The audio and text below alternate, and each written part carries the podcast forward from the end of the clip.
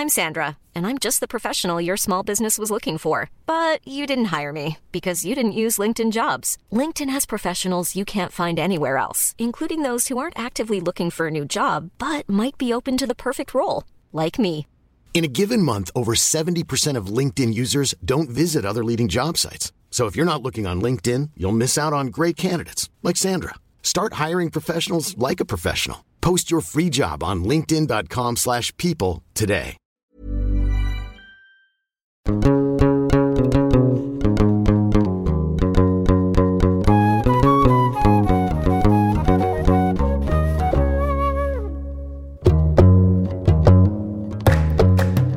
à tous, ce premier épisode du jour est le premier d'une trilogie sur la sexualité dans les banlieues. Pourquoi centrer le discours sur les banlieues? Tout simplement parce que quand on dit banlieue, on imagine tout de suite des jeunes maghrébins en jogging Adidas, sur leur scout, qui sifflent des jeunes filles voilées. On se le dit tous dans un coin de tête. Le machisme, l'homophobie et les violences sexuelles sont légion dans les couches populaires ghettoisées, composées de populations immigrées d'Afrique du Nord et de l'Ouest. Depuis les 20 dernières années, les médias ont pollué nos esprits d'un imaginaire à feu et à sang dans les banlieues. Alors du coup, est-ce que les banlieues n'y comprennent rien à la sexualité? Est-ce que le sexe s'arrête vraiment au périphérique? Est-ce que les banlieues sont hermétiques à l'amour et à la sexualité? Quelle est la place des jeunes filles dans la dynamique de séduction dans les quartiers populaires? Comment on dit et on fait l'amour dans les cités? Pour répondre à ces questions, j'ai l'honneur d'accueillir une sociologue émérite pour commencer cette trilogie. Il s'agit d'Isabelle Claire. Isabelle Claire est chargée de recherche au CNRS. Elle est autrice d'une thèse de doctorat intitulée Amour sous silence, la socialisation amoureuse des jeunes de milieux populaires. Isabelle Claire mène des recherches sur l'entrée dans la sexualité et la conjugalité des jeunes appartenant à différents groupes sociaux, et elle a proposé divers retours rétrospectifs sur les études de genre. Elle a écrit notamment La sociologie du genre en 2012 et Les jeunes et l'amour dans les cités en 2008. Elle est membre du comité de lecture du magazine Genre, Sexualité et Société. Elle a écrit beaucoup d'articles traitant de la question de l'amour et de la sexualité en banlieue. Chère Isabelle, bonjour et merci d'avoir accepté l'invitation. Bonjour, merci beaucoup de m'avoir invité. Débutons par ce que tout le monde a en tête quand on parle de sexualité et de banlieue, c'est-à-dire une sexualité malade, violente, qui fait référence notamment aux nombreux discours médiatiques sur les tournantes au début du millénaire, ainsi qu'au mouvement Ni pute ni soumise. Il s'agirait d'une sexualité ennemie de la République, qui montre un retard civilisationnel par rapport à la norme occidentale. Alors, est-ce que vraiment toute sexualité en banlieue est une sexualité sauvage, hâtive, précipitée? Alors, euh, non. Je pense que ça, ce sont des, représentations qui sont euh, des représentations sociales et des représentations politiques qui sont en fait, euh, qui ont une histoire qui, qui alors vous, mentionnez la grande période euh, euh, de euh, l'hypermédiatisation de ce qu'on appelait les tournantes, qui définissait dans le, langage des banlieues, pour en faire encore plus dans les représentations médiatiques, une spécificité de ces territoires-là, comme si le viol collectif était propre à ces territoires-là et donc avait un terme, et un terme qui permettait d'en parler de façon assez débridée, c'est-à-dire que alors que le viol est si difficile à dire, oui, en fait, ce, dont vous parlez, la, représentation euh, de la sexualité euh, des hommes et particulièrement des jeunes hommes de banlieue comme étant une sexualité problématique, en dehors de la République, pas civilisée, barbare, etc., c'est euh, quelque chose qui est très récurrent, qui revient de façon très récurrente au sujet de, ces espaces-là, mais qui est en fait le produit d'une, au moins d'une double histoire, c'est-à-dire une stigmatisation de la sexualité euh, des jeunes de classe populaire, qui est quelque chose en fait qui ne date pas du tout d'hier, qui était déjà à l'œuvre au 19e siècle, qui est revenu régulièrement. Il y a toujours eu des moments, euh, y compris de, de, médiatisation et de politisation de la sexualité, de ce que euh, des classes dangereuses en fait, c'est-à-dire de ces hommes qui font peur, euh, de ces classes sociales si nombreuses, qui sont euh, incivilisables, qui sont voilà. Donc il y a cet héritage-là puisque dans les banlieues, les hommes qui vivent dans dans les banlieues périphériques sont massivement appartiennent massivement aux classes populaires. Donc il y a cette représentation-là qui leur colle à la peau et puis ce qui leur colle à la peau aussi, c'est euh, le passé colonial, c'est euh, c'est le fait que ils soient les descendants de populations qui ont été euh, aussi euh, stigmatisées euh, au nom de leur sexualité au moment de la colonisation, c'est-à-dire les indigènes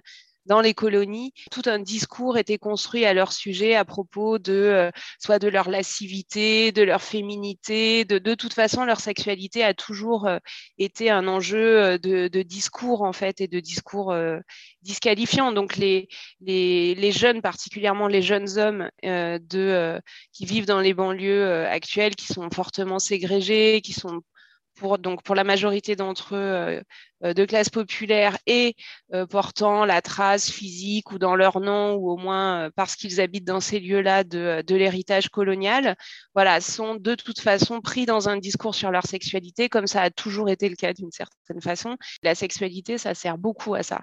Ça sert à classer les gens.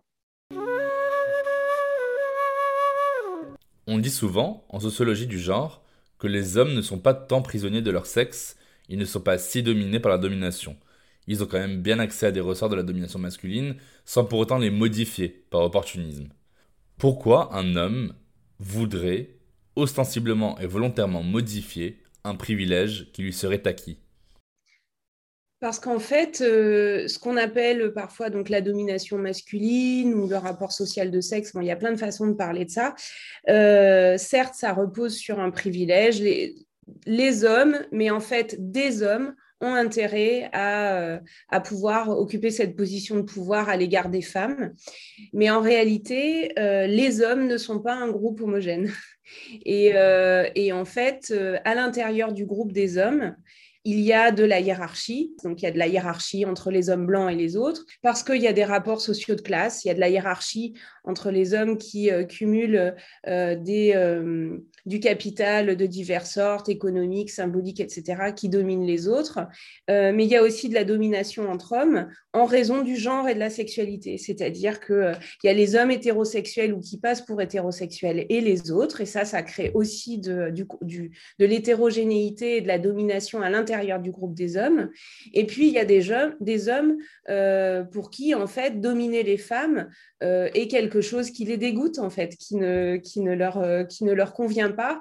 il y a des gens qui sont plus périphériques, qui sont plus marginalisés, qui sont dominés, en fait, par ces gens qui occupent des positions centrales. On dit parfois, en reprenant la théorie gramscienne, qui occupe une position hégémonique. Le fameux concept de Réunion Connell sur les masculinités hégémoniques et subalternes. C'est mm. ça. Et ce, concept-là, la, la, théorie de, la masculinité de, de Rewin Connell, elle ne révolutionne pas complètement les théories du genre, mais ce, ce sur quoi elle met l'accent et qui est vraiment très important, c'est de dire qu'à l'intérieur d'un groupe, et donc un groupe de sexe, il y a de l'hétérogénéité, il y a du conflit, il y a de la domination. Et, euh, et donc, il y a plein d'hommes, en fait, y compris si on en reste juste au niveau de l'intérêt du privilège, qui de toute façon ne suffit pas en fait pour comprendre pourquoi les gens agissent. Enfin, sinon, ce serait supposer que les gens sont complètement rationnels et que donc quand ils ont un intérêt à faire quelque chose, ils le font, alors qu'on sait très bien que les gens font aussi des choses euh, qui vont complètement contre leurs intérêts. Eh bien, il y a des hommes qui sont maltraités en tant qu'hommes par d'autres hommes ou qui sont disqualifiés en tant qu'hommes par d'autres hommes, mais aussi par des femmes d'ailleurs, et qui donc n'ont pas intérêt en fait à servir les intérêts euh, des hommes en tant que euh, dans la position hégémonique euh, masculine. Et donc, c'est pour ça qu'il y a des hommes qui, euh, qui se disent féministes, euh, c'est pour ça qu'il y a des hommes euh, qui sont engagés sur certaines causes, qui, qui sont intéressés en fait par les questions de genre et de sexualité, tandis que ceux qui occupent une position hégémonique, par exemple, ça les intéresse rarement en général. Mais en tout cas, moi, dans mes enquêtes, puisque je vais m'en tenir peut-être à ça, donc les garçons, si on si on s'en tient à, eux, ont en effet des positions diverses par rapport à l'ordre du genre, par rapport, voilà. Et ces positions sont liées à des expériences diverses de la domination. C'est pas la même chose d'être très à l'aise dans, euh, dans la définition hégémonique de la masculinité ou au contraire d'en souffrir parce qu'on est timide, parce qu'on n'a pas forcément du désir pour les femmes, parce qu'on ne sait pas jouer au foot, parce qu'on a un, handicap physique, parce qu'en en fait, parce qu'il y a quelque chose qui fait qu'on ne peut pas coller à la définition hégémonique de la masculinité. Et par rapport à ça, ben, soit on, on, a des, des stratégies, mais parce qu'on a des ressources aussi pour avoir des stratégies pour se soustraire à ça, voire pour le, y résister, le contrer, mais on n'a pas forcément les ressources pour faire ça. Et, euh, et du coup, euh, les, les garçons qui n'occupent pas de fait une position hégémonique, mais soutiennent l'idéologie hégémonique, en gros, c'est ça, hein, les complices. Alors, je prends le stéréotype, mais qui n'est pas qu'un stéréotype, mais du groupe de garçons dans les cités euh, euh, qui insultent une fille qui passe. Bon, bah, dans ce groupe-là, il y a plusieurs types de garçons, en fait. Il y a les leaders, il y a ceux qui sont plus ou moins à l'aise dans ce jeu-là, qui même peuvent y prendre du plaisir, qui en retirent vraiment des profits. Il y a ceux qui suivent parce qu'ils veulent se faire bien voir. Il y a ceux qui ont peur de se faire mal voir, ce qui est encore autre chose et qui est plus dans la, ce que, que Connell appelle les, les masculinités subalternes. Il faut pas pour euh, appartenant au groupe Est-ce que c'est de la complicité? On fait ce qu'on peut en fait.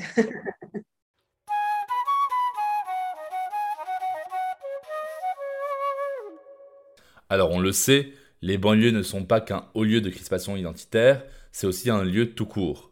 Un lieu où les habitations sont compactes et où les rues sont larges pour pouvoir être vues et surveillées d'en haut. C'est un lieu où il y a aussi des petits passages étroits, lugubres et malfamés, c'est un lieu où il n'existe pas vraiment d'intimité. On revient là à ce que le philosophe utilitariste Jérémy Bentham appelait euh, panoptique. Où est-ce qu'on peut avoir une relation sexuelle dans l'espace de la banlieue?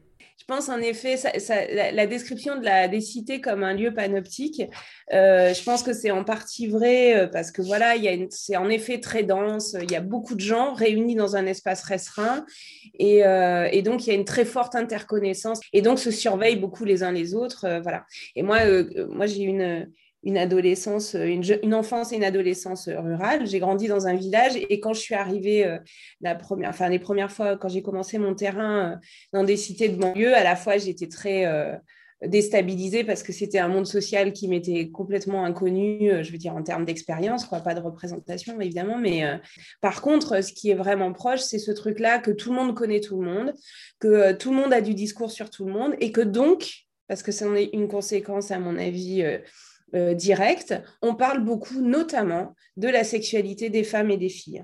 Et, même si tout le monde connaît tout le monde, et même si les espaces euh, sont très visibles, et même si une grande partie de la vie des jeunes, et en particulier des jeunes hommes, se passe dans l'espace public, en réalité, on n'a pas accès à la sexualité des gens, pour de vrai, à la pratique sexuelle, parce qu'en fait, il y a des lieux d'intimité, même s'ils sont euh, plus difficiles à trouver dans les cités, il y en a. Et comme on n'a pas accès en vrai à la pratique sexuelle des gens, alors on fantasme la pratique sexuelle des gens. Et on, on, fantasme beaucoup sur la sexualité, notamment des filles et des femmes. Et donc, comment fait-on pour avoir du jugement sexuel et du jugement sur ces femmes sans avoir accès à leur pratique sexuelle? Eh bien, on s'appuie sur des, des signes, en fait, des signes corporels. Et donc, ces signes, dans mon enquête, c'était très fort, euh, c'est la mobilité dans l'espace public. Est-ce qu'on est toute seule? Est-ce que c'est la nuit? Est-ce que c'est le jour? Où euh, on est avec ses copines ou bien on est toute seule, on a un but ou on n'a pas de but, euh, voilà. Donc ça, c'est fortement commenté. Les vêtements aussi. Qu'est-ce qu'on porte comme vêtements et avec qui on parle? Est-ce qu'on parle aux garçons ou est-ce qu'on ne parle pas aux garçons dans l'espace public? Donc tous ces signes-là, qui sont les seuls signes véritablement visibles dans l'espace public, font l'objet de beaucoup de commentaires et on fonde souvent mais les garçons comme les filles, les jugements sexuels sur les autres, sur ces signes-là. Parce qu'en vrai, la sexualité des gens, on n'en sait rien. Et c'est ça aussi qui est obsédant, et de la même façon pour euh, l'homosexualité supposée de certains garçons, c'est que les filles, comme ces garçons qui dérogent en fait à l'hégémonie masculine parce qu'ils ne, désirent, pas le bon objet, ils ne sont pas hétérosexuels, et donc ils n'apparaissent pas comme des vrais garçons, ce sont des personnes, donc en, particulier les, hommes gays, les garçons gays, mais en cité comme ailleurs, en fait, et les femmes d'une façon générale, quelle que soit leur sexualité, ce sont des personnes qu'on a tendance à réduire à leur sexualité. C'est d'abord ça qu'on voit chez eux. C'est en quoi. Euh, et donc, c'est de ça qu'on parle et c'est de ça qu'on fantasme. Et quant aux lieux dans lesquels peut se passer la sexualité, euh, ce qui est spécifique à mon premier terrain dans les cités d'habitat social dans la jeunesse, hein, donc je suis entre 15 et 20 ans, hein, c'est important parce que les choses bougent après beaucoup avec l'âge adulte euh, dans les cités comme ailleurs. Euh, mais c'est que les relations amoureuses étaient cachées pour la majorité d'entre elles, étaient clandestines, étaient cachées du regard de nombreux parents pour diverses raisons et était caché du regard, euh, euh, enfin, c'est-à-dire que les garçons euh, avaient pour mission, et ça faisait partie pour les garçons d'un enjeu pour justement euh, s'approcher de l'hégémonie au sein du groupe des garçons, de contrôler euh, la sexualité des petites sœurs, des filles de la famille, etc. Donc pour toutes ces raisons, et essentiellement pour sauvegarder l'image, les relations amoureuses étaient cachées. Elles étaient sues toujours d'un petit nombre de gens, donc il y a toujours un public de toute façon, hein, mais, mais elles étaient cachées. Donc elles pouvaient pas, la sexualité pouvait difficilement, même si ça arrivait, avoir lieu dans les logements familiaux, qui sont de toute façon des logements souvent étroits, où il y a du monde, enfin du monde, il y a des fratries, il y a des parents qui peuvent être là en journée, donc voilà. Donc les, lieux, ça peut être des hôtels éventuellement, ça peut être quand même des logements familiaux à certaines heures, à certaines conditions. Et puis la sexualité, c'est pas que la génitalité, c'est aussi s'embrasser, c'est aussi. Euh, et en fait, il y a plein de recoins dans les cités, il y a plein de lieux qui sont cachés et, euh, qui permettent justement le panoptique n'est pas total et euh, beaucoup de choses se passent. Et de toute façon, c'est les jeunes de cité ont des contraintes qui leur sont spécifiques, mais euh, en vrai, euh, les jeunes, d'une façon générale, n'ont pas de lieu à eux, n'ont pas de... Donc, de toute façon, une partie de la sexualité des jeunes où qu'elle soit, se passe dans les interstices, dans ce qui ne se voit pas, dans les... Ça peut être euh, à la campagne, ça peut être dans des lieux, c'est souvent dehors aussi, ça peut être dans un bout de forêt, ça peut être dans un coin, dans une maison abandonnée pendant quelques heures, enfin abandonnée dans laquelle il n'y a plus, plus d'adultes pendant quelques heures.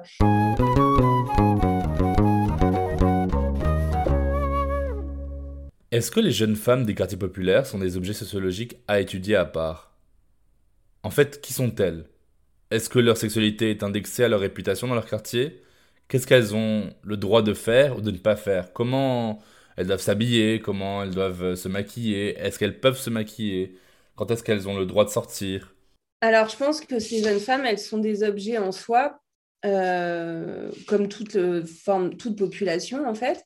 Et, euh, elles, ont, elles sont devenues euh, des objets en soi dans la recherche sociologique parce qu'en fait, pendant très longtemps, euh, les enquêtes euh, sur les jeunes étaient des enquêtes sur les garçons. Et, euh, et ça, c'est une chose importante, en fait, pour comprendre aussi pourquoi on peut, à certains moments, mettre l'accent sur cette... Là, je parle de la recherche, hein, je ne parle pas des médias mais on peut mettre l'accent sur certaines populations à un certain moment parce qu'en fait, et c'est le cas notamment des filles de cité, ces, populations-là n'ont jamais intéressé personne. parce qu'en fait, quand on parle des jeunes, les jeunes eux-mêmes le font. Quand ils disent les jeunes, ça veut souvent dire les garçons.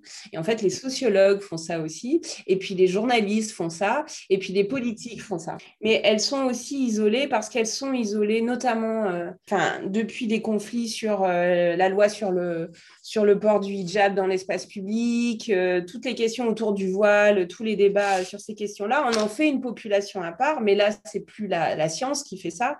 C'est euh, le même phénomène que ce dont on parlait au début sur la stigmatisation de la sexualité des hommes de, issus à la fois euh, d'émigration postcoloniale et appartenant aux classes populaires, c'est que centrer sur ces femmes-là, c'est une autre façon de centrer sur un patriarcat qui serait bien spécifique, qui n'existerait plus que là, etc., dont le voile serait le signe absolu euh, de soumission, etc., et de et d'ancrage culturel. Tout ça n'aurait rien à voir avec des logiques sociales plus larges, ça serait vraiment un truc spécifique à certaines populations. Donc il y a une difficulté, en fait, à centrer sur ces femmes-là parce qu'en fait, on s'y intéresse peu. Et d'ailleurs, même quand il est question du voile et tout ça, on parle d'elles, mais à part quelques exceptions notables, on les a rarement entendues et on les a rarement euh, fait parler. Elles restent des objets, y compris quand il y a toujours, de toute façon, quand on parle de populations qui sont hyper identifiées, sur lesquelles il y a beaucoup de discours, parce qu'elles sont dominées de diverses façons euh, dans, l'ordre social,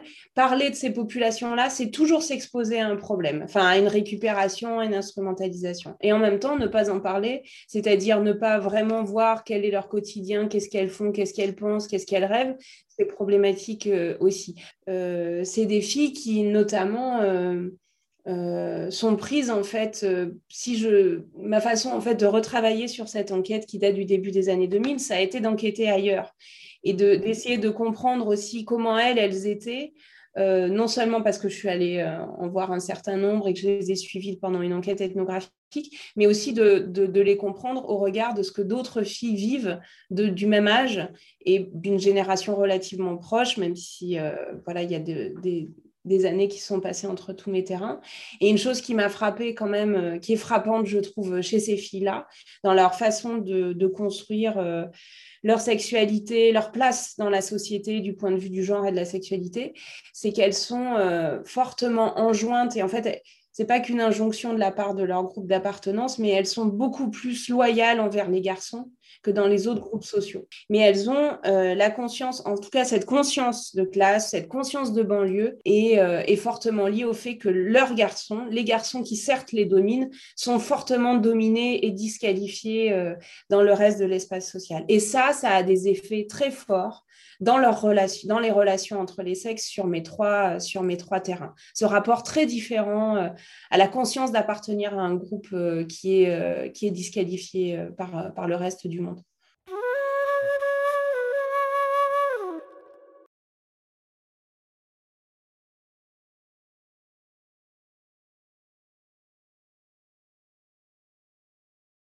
C'est quoi le rôle des grands frères? Est-ce qu'ils sont dépositaires du contrôle de la sexualité des filles? Je vous pose la question parce que si l'espace public du quartier appartient au mâle, et que pour être mâle, il faut baiser des meufs, comment on arrive à baiser sans jamais heurter aucun membre du groupe d'hommes dans son honneur? Ces jeunes femmes étant toujours les sœurs ou les cousines de quelqu'un, hein, et chaque meuf qui baise est considérée comme une pute. Alors, est-ce que c'est aussi simple que ça? Non, c'est pas aussi simpliste que ça, et en même temps, euh, il y a tout ça, c'est-à-dire que euh, c'est qu'en fait, les filles, et particulièrement entre 15 et 20 ans, les filles très jeunes, euh, se retrouvent en fait dans deux catégories possibles. Il y a les filles bien, dont on ne sait pas bien ce que c'est une fille bien, mais en fait, la fille bien est l'opposé de la pute. Et quand vous dites euh, une fille qui couche, c'est une pute, en fait, ça fonctionne plutôt dans l'autre sens, c'est-à-dire une pute, c'est une fille avec qui on peut coucher c'est euh, le fait qu'il était tout le temps question de pute et de PD, qui sont les deux figures repoussoires du groupe des garçons et du groupe des filles. Et c'est grâce à ces classements sexuels, en fait, que les gens se positionnent et, euh, choisissent aussi leur partenaire, même s'il n'y a pas que du choix non plus euh, là-dedans. Mais avoir des rapports sexuels avec une fille qui est identifiée comme une pute et que tout le monde le sache, ça peut être, c'est pas le cas de tous les garçons, mais ça peut être très valorisant. Mais en fait, est une fille est identifiée comme une pute, quelle que soit sa pratique sexuelle, parce qu'elle n'a pas de grand frère, parce qu'elle n'a pas de père, parce que euh, elle a des conduites de mobilité. C'est ce que je disais tout à l'heure. On ne sait pas bien en fait la pratique sexuelle des filles, mais il y a les filles qui se baladent toutes seules dans la rue. Il y a celles, enfin voilà, il y a des pratiques qui font qu'on va pouvoir euh, dire ah ben elle, elle se comporte bien, elle, elle se comporte pas bien. On l'a vu parler avec un garçon, mais en fait une des choses euh, moi qui m'a beaucoup frappé et qui est euh, euh, que j'ai constaté en fait dans la durée qui m'a pas apparu dans un premier temps, c'est qu'en fait les filles n'étaient pas identifiées comme des putes parce qu'elles faisaient ça, ça ou ça, parce qu'elles s'habillaient comme ça ou comme ça. Elles étaient identifiées comme des putes parce qu'elles avaient ou non un grand frère, parce qu'elles avaient ou non un père.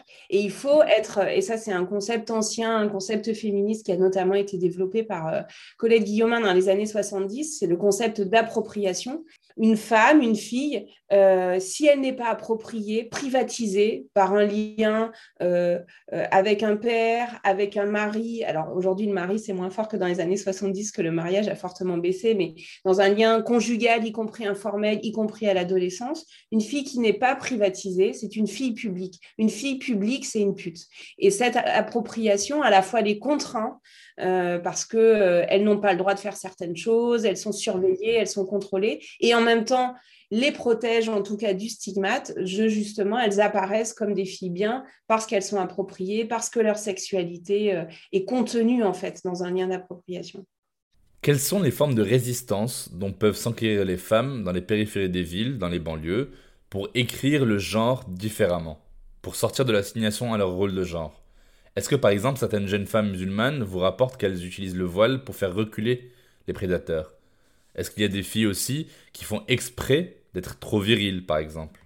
Voilà, ben, il y a tout ça, en fait, toutes ces figures-là euh, se retrouvent. Et alors, on peut parler de stratégie. Après, stratégie, ça induit toujours un peu en erreur parce que ça donne un peu l'idée que les gens sont toujours maîtres de tout ce qu'ils font et qu'ils se disent dans leur tête alors comment faire pour ne pas être une pute et pouvoir quand même faire ce que je veux. Donc, ça ne marche pas exactement comme ça, mais en tout cas, il y a en effet plusieurs types de conduites qui permettent plus ou moins, enfin qui permettent de se de grappiller de la marge de liberté. Donc euh, ça va en effet du euh, bah, de la dissimulation. Alors ça c'est aussi quelque chose que j'ai retrouvé sur mes trois terrains, c'est que les filles euh, sont en permanence en fait en train de en train de grappiller, elles mentent un petit peu sur leur emploi du temps, elles font voilà. Donc ça c'est quelque chose et d'ailleurs c'est quelque chose qui dans les représentations stéréotypées des femmes se retrouve beaucoup dans l'idée que les femmes seraient feraient toujours les trucs par derrière et, serait toujours un peu euh, voilà. Bon en fait quand on n'a pas le droit de faire des trucs en fait on les fait par derrière. Donc il y a presque un cadre social de la dissimulation du mensonge. Donc elles, utilisent ça. Et puis en effet euh, certaines filles euh, se masculinisent. Alors ça peut être aussi pour d'autres raisons hein, c'est pas tout ne s'explique pas évidemment par ça. Mais la fille bonhomme que j'ai retrouvée dans les cités c'était une figure positive. Alors parce que en fait, euh, un des processus, ce qui se passe entre 15 et 20 ans, c'est que les filles se transforment en femmes, c'est une transformation euh, sociale, plus que morphologique encore, et les, garçons se transforment en hommes. Et ce moment est très, euh, est très important. Et ce qui se passe, en gros, c'est que les filles endossent la féminité, qui est quelque chose qui vient en plus. C'est-à-dire, on est enfant. En gros, les enfants, surtout dans la période actuelle, peuvent porter tous euh, des joggings, euh, des baskets, etc. Et puis les garçons, eux, vont continuer sur cette lancée en continuant, euh, qui est une lancée en fait masculine. Quant aux filles, elles, elles doivent à un moment donné changer. En sortant de l'enfance, elles doivent se féminiser, elles doivent... bon, voilà. Le problème, c'est que ce faisant, elles s'exposent au stigmate de la pute, elles apparaissent comme des êtres sexualisés, etc. Donc certaines filles, pour cette raison et pour d'autres, continuent en fait, poursuivent euh, poursuivent dans, euh, enfin, ne se féminisent pas en fait, ou se féminisent peu, ou font attention en fait à la façon dont elles le font selon les contextes, etc. Et, euh, et en fait, cette, cette figure du garçon manqué peut être positive parce qu'en fait, pour un garçon, ce qui est très important, c'est d'apparaître comme un vrai garçon. Donc, un garçon ne doit pas se féminiser. Lui, il doit rester sur la bonne ligne. Alors qu'une fille qui tarde un peu à sortir de l'enfance neutre, c'est-à-dire masculine, dans les classes populaires, uniquement dans les classes populaires peut être une figure positive et ce faisant, elle met un peu à distance le stigmate. Dans la bourgeoisie, par exemple, où le fait de devenir adulte et le fait pour les filles de s'identifier à une féminité adulte est très euh, importante et beaucoup plus important, le fait de rester dans l'enfance est beaucoup moins bien perçu. Les filles beaucoup plus euh, se féminisent selon euh, des critères d'une féminité libérée, émancipée, travailleuse, etc. Et, et, donc, du coup, pour elles, la fille figure du garçon manqué est beaucoup moins une figure possible de. Euh, elles en ont d'autres en fait. Il y a d'autres figures de masculinisation, mais qui ne peut pas être celle-là. Donc ça, c'est une possibilité. Et puis il y a des formes de subversion et de résistance, mais qui sont beaucoup plus faibles en fait entre 15 et 20 ans que j'ai assez peu rencontrées parce qu'elles sont très coûteuses en fait. Euh, on peut se faire taper parce qu'on assume euh, la position de la pute, on peut se faire... Donc c'est compliqué quand même de,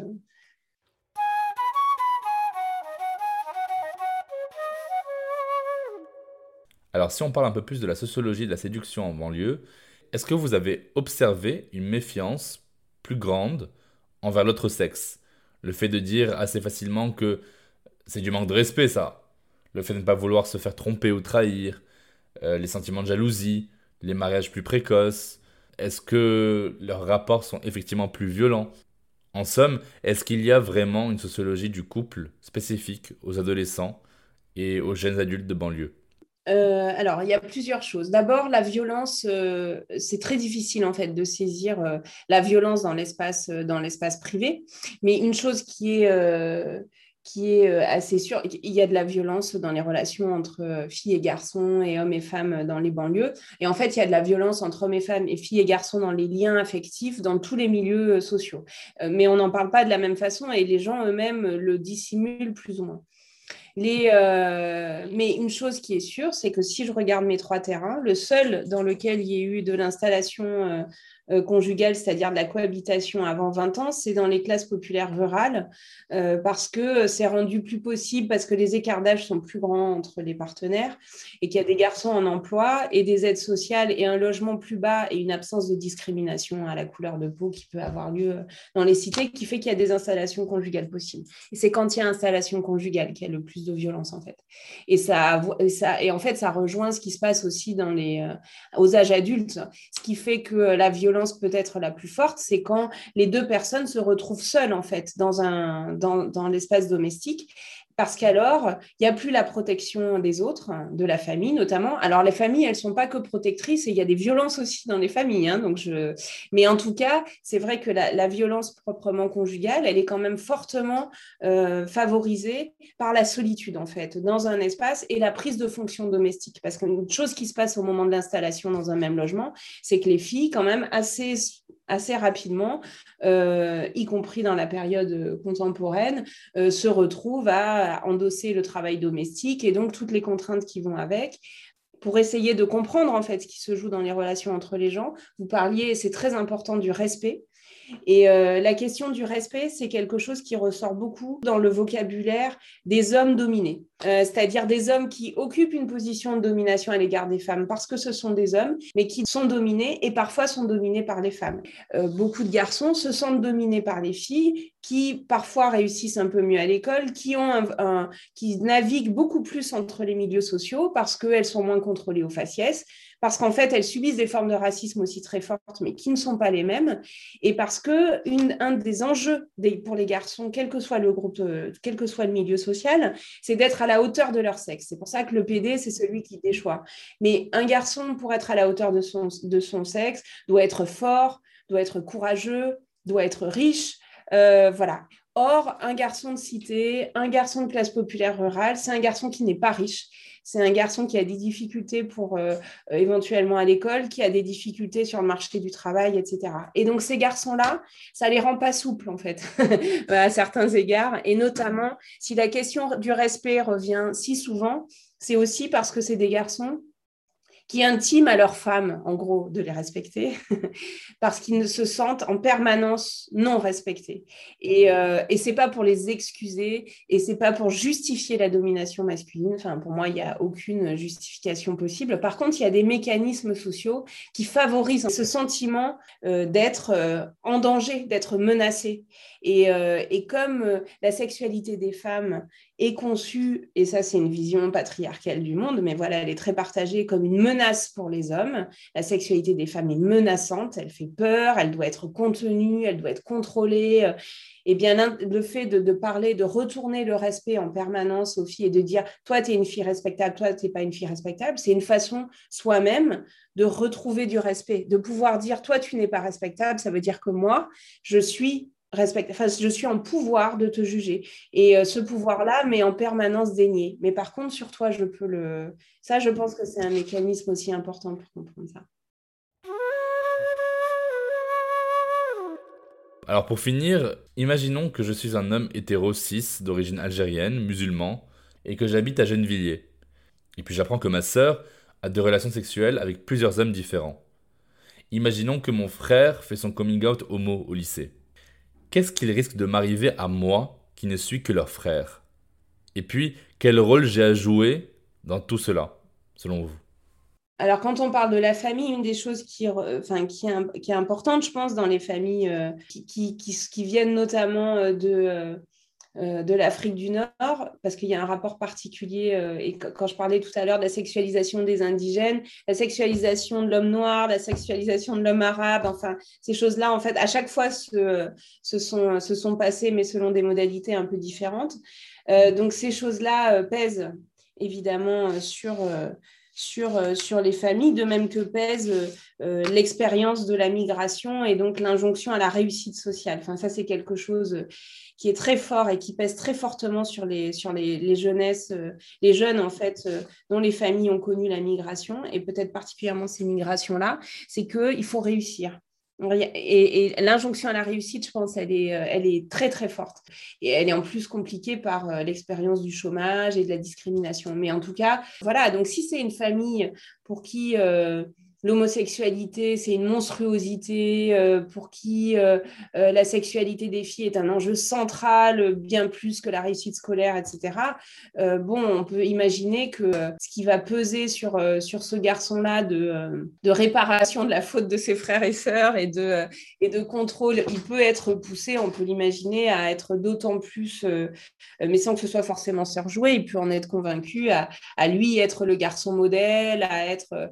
Ben, il peut être encouragé à performer d'autant plus le vrai mec. Et donc avec tout ce qui va avec, y compris de violence, y compris en sociologie, on, parle beaucoup euh, le, stigmate. Avec le stigmate vient la contamination et donc le risque d'être soi-même contaminé par euh, les défauts de l'autre et en particulier les défauts des proches. Donc, euh, un, garçon dans le modèle un peu je ne sais pas s'il est encore hégémonique, mais qui était très fort en tout cas entre 15 et 20 ans sur mon premier terrain, du garçon qui, pour faire la preuve qu'il est un vrai garçon, montre qui désire le bon objet, qu'il est lui-même hétérosexuel, qu'il est capable de dominer les filles euh, et qu'il a un discours sur les garçons euh, qui dérogent, qui sont homosexuels, etc., euh, il peut avoir un intérêt pour passer ça c'est important, le passing, pour lui passer comme au-dessus de tout soupçon, à contrôler à fond la, sexualité de sa sœur, à l'injurier en public euh, pour bien montrer que c'est lui qui a le pouvoir, qui contrôle la situation et pour qu'elle rentre euh, dans l'ordre, en fait, qu'elle se, elle rentre à la bonne place. Il peut avoir aussi un propos euh, sur son frère, enfin, de mise à distance de la contamination. Ça, c'est sûr que tout ça, en fait, va peser sur lui et que c'est à cet égard que ça, ça, permet de reboucler avec ce que vous disiez au début. En fait, le garçon hétéro, cis, euh, euh, qui, euh, qui performe la masculinité hégémonique ou complice, bah, il ne fait pas qu'un choix, en fait. Il n'est pas, il pas juste complice ou il n'est pas juste en train de sauvegarder son privilège. C'est aussi qu'il se défend des coups, il se défend lui-même de la, du risque de se retrouver discrédité parce que cette sœur, parce que ce frère.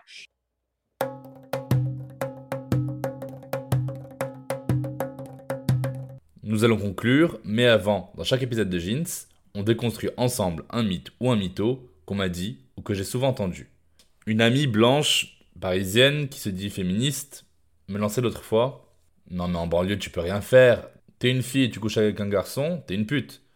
En même temps, elles sont bêtes, elles savent ça et elles le font quand même.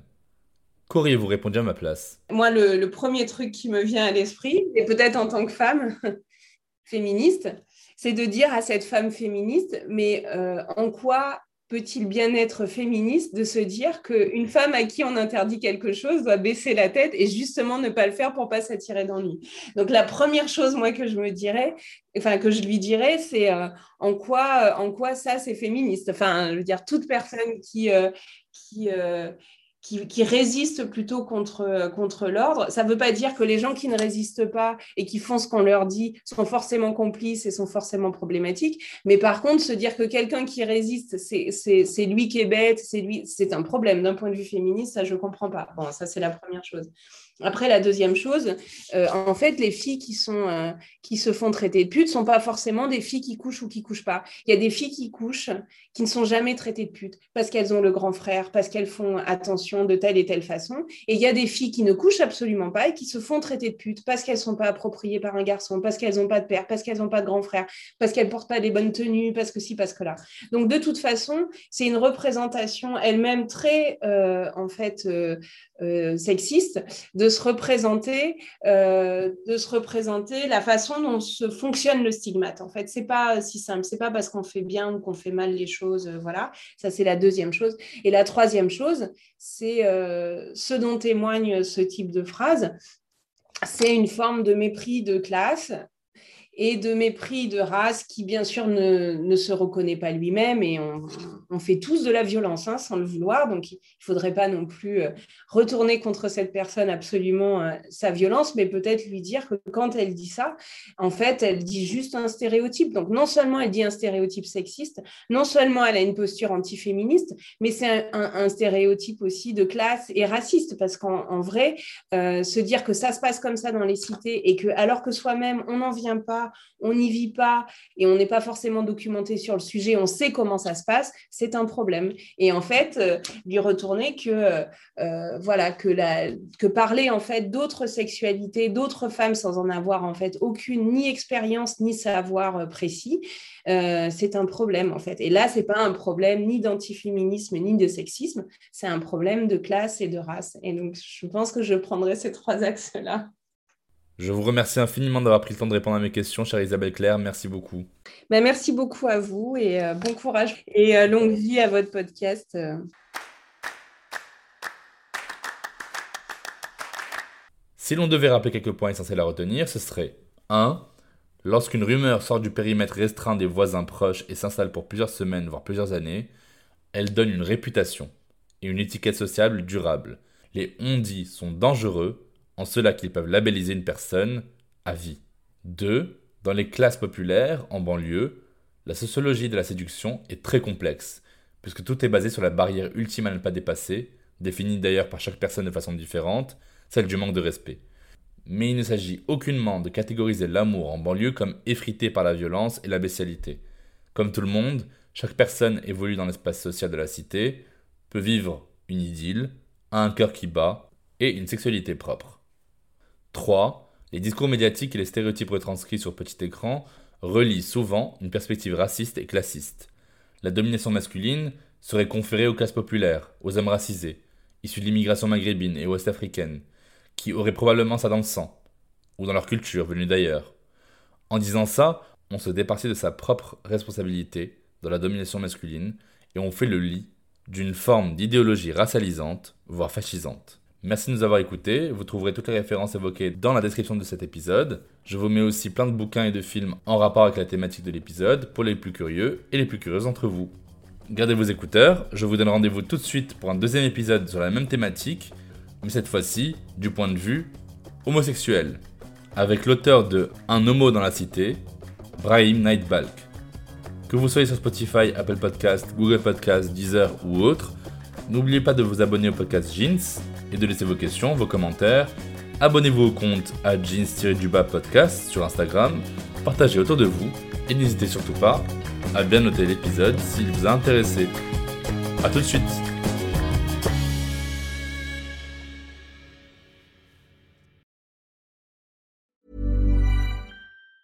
Normally, being a little extra can be a bit much, but when it comes to healthcare, it pays to be extra.